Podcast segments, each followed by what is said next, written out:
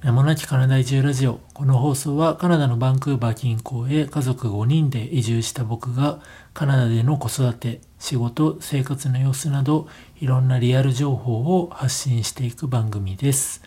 こんにちは。名もなきカナダ移住ラジオのモナキです。今回の放送ではカナダのファーストフード5選というテーマで話したいと思います。皆さんファーストフードって行きますかね？我が家は、まあ、正直そんな体にいいもんじゃないっていうのは重々分かってるんですけれども、まあ、子供たちが小さい頃から週に1回くらいは日本でも行っていました。で、カナダ来てからもなんだかんだで週に1回は行ってますね。もちろん自炊した方が安いっていうのもあるんですけれども、まあ、こっち来て、まあ毎日自炊するのも大変なので、週に1回くらい、だいたい土曜日とか日曜日のどっちかのお昼が多いんですけども、ファーストフード行くことが多いです。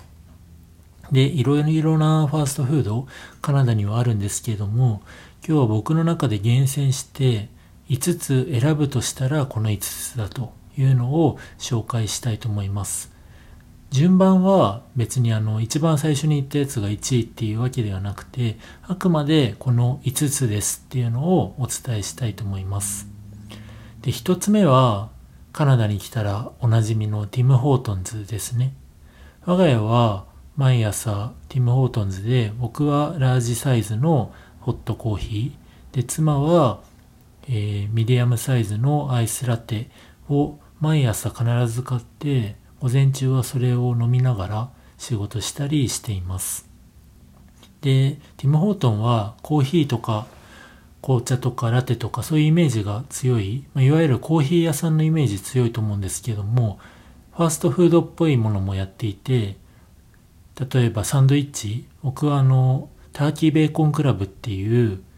ティム・ホートンのサンドイッチあるんですけども、日本でいうところのドトールのミラノサンド B、B か A か、どっちかわかんなくなっちゃったんですけど、ちょっと固めのパンにハムが挟まってレタスとかトマト、ベーコンみたいなのがドトールにあると思うんですけど、それに極めて近い味なのがティム・ホートンズのターキーベーコンクラブっていうので、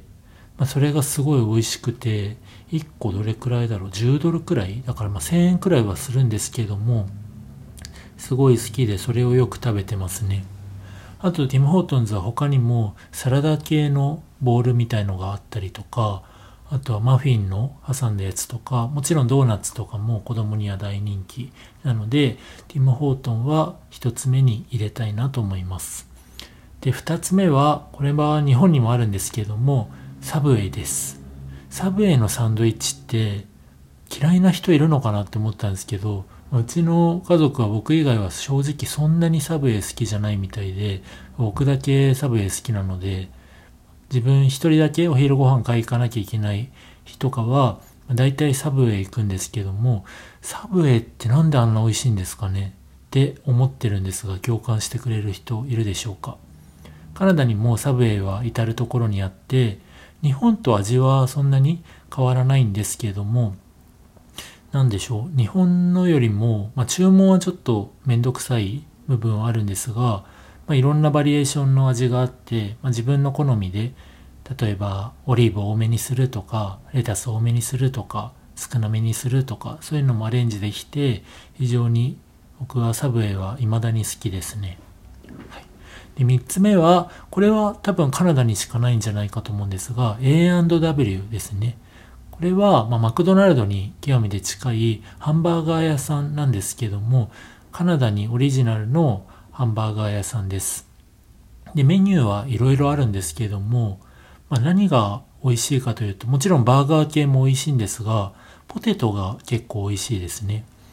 なんて言えばいいんだろう。日本でのモスバーガーのポテトとかって結構しっかりしたお芋だと思うんですけども、それとちょっと形状は違うんですが、A&W のポテトは割とお芋がしっかりしてる感じのポテトで、ポテトは A&W が美味しいかなと思います。ただこれも好みによるみたいで、うちの子供たちはマクド結局マックのポテトが一番美味しいって言ってるので、まあ何とも言えないですかね。で僕は A&W とマクドナルドだったら、まあ、マクドナルドが結局好きなんですけども、4つ目はマクドナルドです。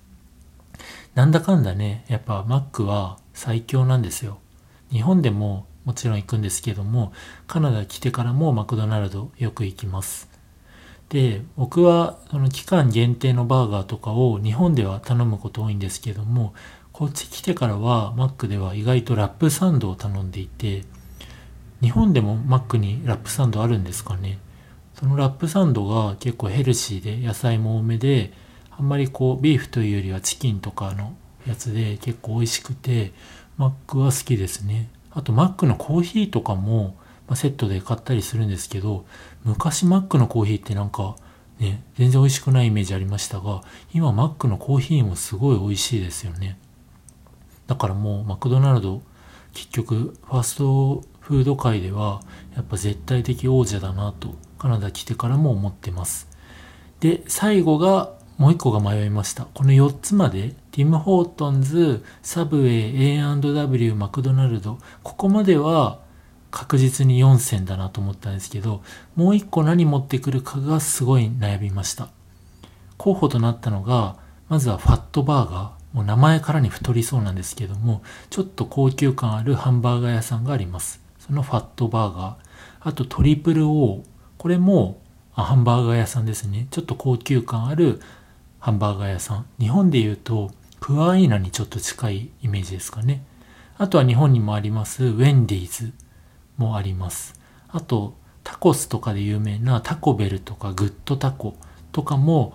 ありかなと思ったんですが、僕が最後いろいろ悩んで5個目に入れたのが、ハイファイブっていうチキン系のお店ですね。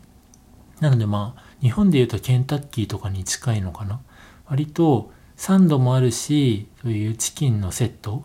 あの、ケンタッキーのチキン詰め合わせみたいな、そういうのもあるハイファイブっていうチキンのお店なんですけども、ここがね、結構美味しくて、僕と妻はいつもチキンのそういうサンドを買ってるんですけども、これがまた美味しくって、なんか、マックとか A&W とかのとはまた違う美味しさがあり、あとポテトも、まあ、さっきマックのポテト、A&W のポテト美味しいって話したんですが、意外とハイファイブのポテトも美味しいですね。カリッとしてて。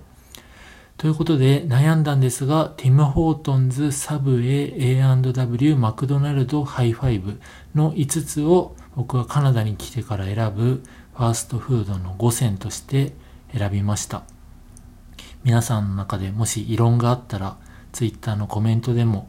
え、ラジオのコメントでもいいので教えてもらえれば幸いです。また、これからカナダに旅行とか移住とか留学とかで来る人は、是非今回挙げた5つはあの食べてみてください。ということで、今日も聞いていただきありがとうございました。ではまた。